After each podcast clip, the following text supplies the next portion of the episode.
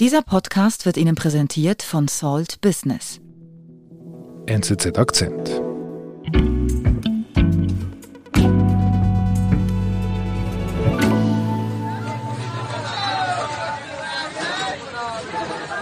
Ja, also wir sehen hier einen Vergnügungspark in Kabul. Und das ist einen Tag nach der, nach der Machtübernahme der Taliban aufgenommen worden, also Mitte August und dann auch gleich gepostet worden. Und wir sehen hier viele Leute, die sich bewegen und wir sehen vor allem die Taliban-Kämpfer in ihren langen Gewändern mit ihren Turbanen, wie sie auf einem Karussell mit bunten Rössli sitzen, rumrennen, sich amüsieren, sich freuen. Also das ist ein Karussell für ganz kleine Kinder. Und ähm, da sitzen diese Kämpfer. Mhm. Das wirkt sehr harmlos. Es wirkt in der Tat harmlos und das ist auch die Intention dahinter. Was wir ja meistens im Kopf haben, das sind Bilder aus der ersten Taliban-Herrschaft von 1996 bis 2001. Und da, die waren ja geprägt von eher von Hinrichtungsszenen, die wir noch im Kopf haben. Und der Kontrast könnte nicht größer sein, jetzt die harmlosen Bilder von Taliban, die sich vergnügen zu sehen. Und obwohl die jetzt so in Echtzeit gepostet sind, steckt natürlich eine Strategie dahinter, die sich äh, seit vielen Jahren entwickelt hat. Das ist kein spontaner Zufall. Das ist sicherlich kein spontaner Zufall, nein. Seit der Machtübernahme zeigen die Taliban ein gemäßigtes Gesicht. Wie diese neue PR aussieht und wie die Islamisten sich inszenieren, erzählt Auslandredaktorin Elena Panayotidis. Also, die Taliban Version 2021, die pflegen PR. Genau. Wie machen Sie das? Ja, sie sind auf allen Kanälen vertreten. Also sie sind auf Twitter, sie sind auf Instagram, auf Telegram, auf YouTube, auf Facebook, wenn man sie lässt. Sie haben WhatsApp-Gruppen, also sie richten sich an ganz viele verschiedene Akteure auch, ob an Leute auf dem Dorf oder an die internationalen Medien. Sie kommunizieren praktisch mit allen. Mhm.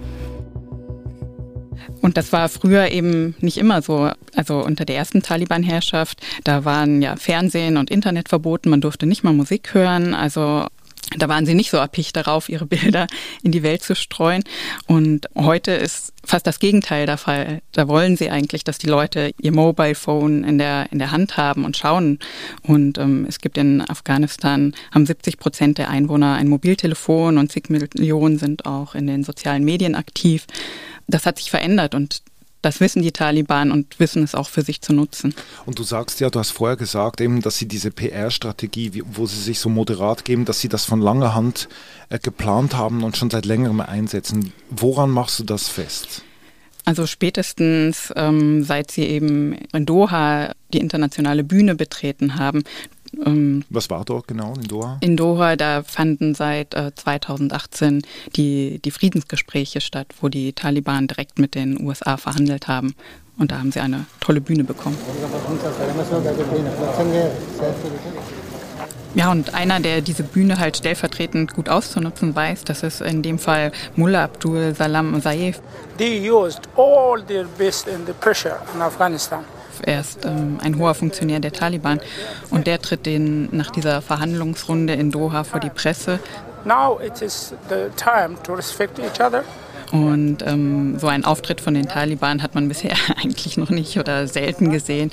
Er steht da halt in diesem schicken Hotel in seinen langen Gewändern, redet in geschliffenem Englisch.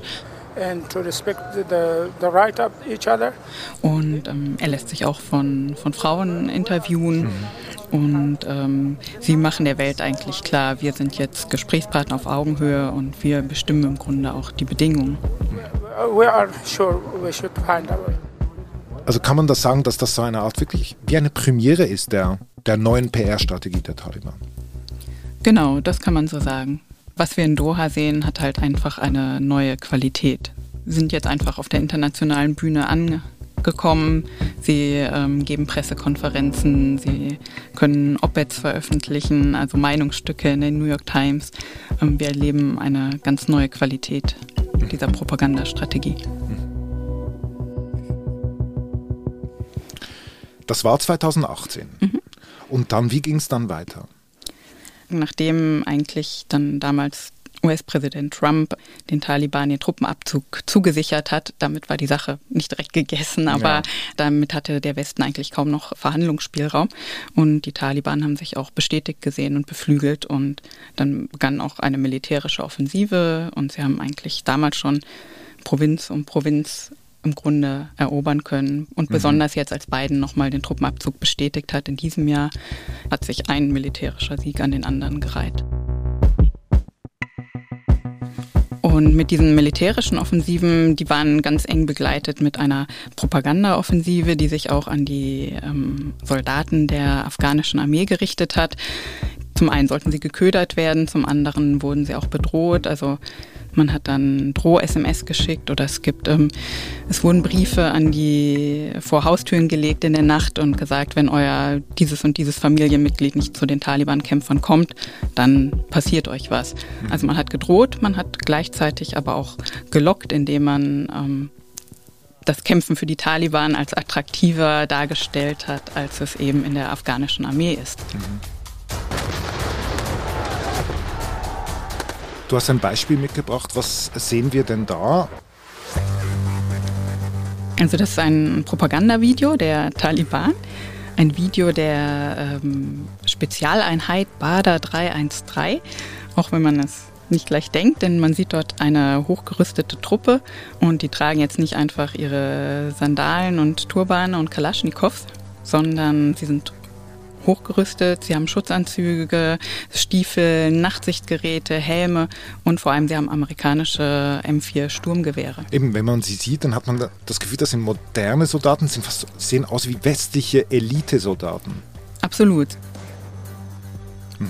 Und dieses Video wurde auch verbreitet. Also solche Videos, die richten sich zum einen auch an das Ausland. Seht her, schaut, das sind die Taliban, die neuen Taliban, die können kämpfen, die können zum Beispiel auch den, den Flughafen sichern. Aber sie sollen natürlich auch, ähm, sie dient auch der Rekrutierung für, für neue Kämpfer. Also man sieht da, oh, das ist eine Elitetruppe, top ausgerüstet, für die könnte es doch Spaß machen ähm, zu arbeiten. Und das wird man auch schon vorher propagiert haben, dass man versucht, eben dadurch Kämpfer zu gewinnen. Mhm. Und hat das funktioniert? Also welche Wirkung hatten die SMS und vor allem diese äh, Propagandavideos auf die afghanischen Soldaten? Auf jeden Fall hat die PR da eine große Rolle gespielt, denn die Soldaten der afghanischen Armee, die sind ja einfach, also zum Teil desertiert, haben sich kampflos ergeben und ähm, es schien dann wie unausweichlich, dass der, dass der Sieg der Taliban bevorsteht. We're just going to bring you these uh, live and exclusive uh, pictures here. Taliban fighters inside the presidential palace.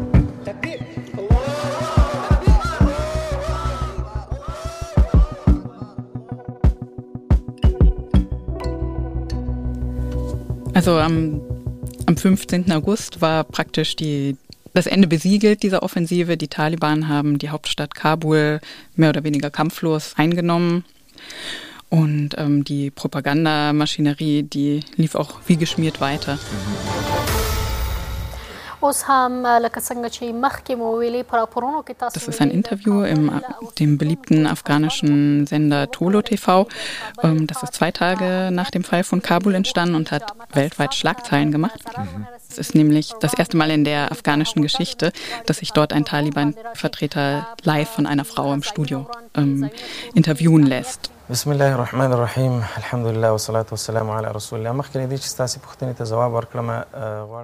das ist natürlich auch Propaganda. Also man sieht hier die Moderatorin, Beheshta Argant.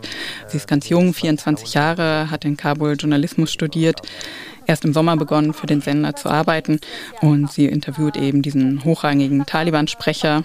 Mit sie, einem ziemlich großen Abstand aber. Das, vielleicht wäre es Corona ja, okay, gut, das geschuldet, stimmt. das wusste ich jetzt auch nicht.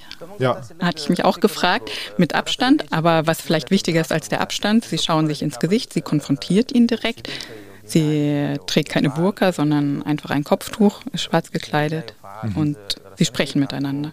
Äh, was hat er denn da gesagt? Ihr müsst keine Angst haben, das afghanische Volk muss keine Angst haben, es kehrt Frieden ein und vor allem haben sie auch äh, versucht, den Frauen Sicherheit zu vermitteln. Mhm. Kommt zurück zur Arbeit, ihr dürft weiterarbeiten, nach den Regeln des Islam.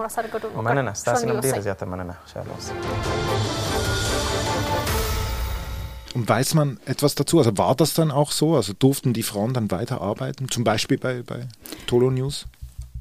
Das ist natürlich, da sieht man dann wieder auch Propaganda. Man lässt sich von einer Frau interviewen, aber gleichzeitig gab es auch Berichte, dass eben Moderatorinnen von äh, Tolo TV oder anderen Sendern eben nicht mehr an ihre Arbeitsplätze zurückkehren konnten. Oder es wurden auch Männer an ihrer Arbeit behindert, also so viel auch zur Pressefreiheit in Afghanistan.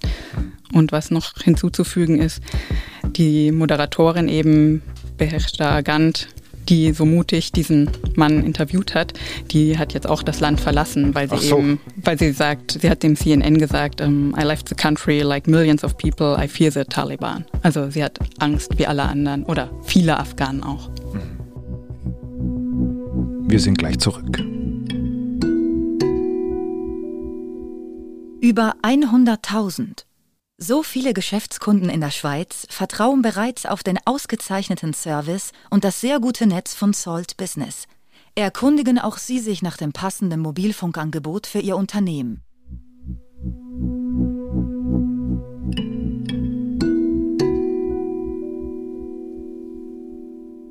Also lass uns zusammenfassen. Sie können sich moderat geben. Sie pflegen eine, eine sanfte Seite, die Taliban. Ähm, man könnte sagen, es ist eine Maske für das diplomatische Parkett, militärisch und auch in den heimischen Massenmedien. Die Frage ist natürlich, was wollen Sie damit erreichen? Du hast ja gesagt, vor 25 Jahren war es Ihnen eigentlich egal. Also die Taliban, sie, sie streben sicherlich über kurz oder lang eine völkerrechtliche Anerkennung an. Sie möchten international anerkannt werden. Und ähm, sie brauchen vor allem natürlich auch äh, Hilfsgelder. Also sie müssen ja das, dann den Laden oder das Land am Laufen halten. In den letzten Jahren wurden ja Millionen und Milliarden vielleicht da reingepumpt in die internationalen Organisationen, die da praktisch wie eine Parallelwelt äh, installiert hatten.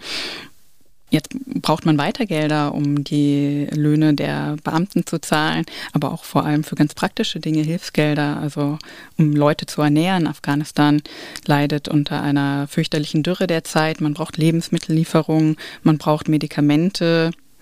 Und die Taliban wissen natürlich auch, ähm, falls jetzt die Leute praktisch zu sehr hungern oder es ihnen zu schlecht geht, kann sich natürlich auch die Stimmung ganz schnell gegen sie wenden. Mhm. Okay, also die PR-Maschinerie als eine Art ähm, Türöffner, um äh, nicht isoliert dazustehen in der Welt.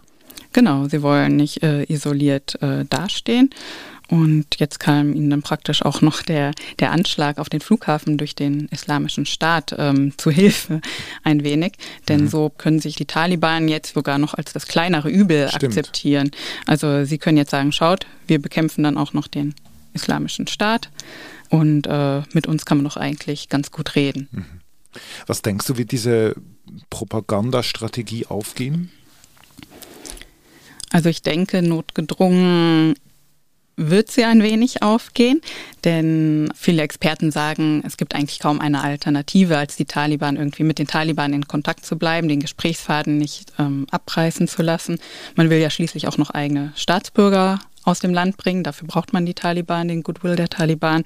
Und man will weiterhin einen Hebel haben, um vielleicht doch noch bei Frauenrechten mitreden zu können. Auf einem anderen Blatt steht natürlich, ob man es glaubt und vor allem, was die Afghaninnen und Afghanen im Land selber glauben. Und da sieht es eigentlich ganz anders aus. Also was wir jetzt sehen von Leuten und hören, die vor Ort geblieben sind, die sich verstecken müssen in ihren Wohnungen in Kabul, also Journalistinnen oder Ärztinnen, Frauen, die exponiert waren, die sich verstecken, die glauben den Taliban kein Wort. Also äh, die fürchten einfach um ihr Leben und ihre Sicherheit und sie denken, lass noch ein paar Wochen vergehen und dann ist wieder alles beim Alten.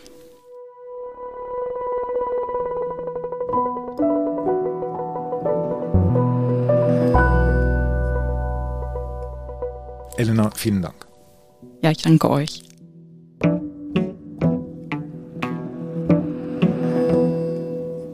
Das war unser Akzent. Produzentinnen und Produzenten dieses Podcasts sind Marlen Oehler, Sebastian Panholzer und Benedikt Hofer. Ich bin David Vogel. Bis bald.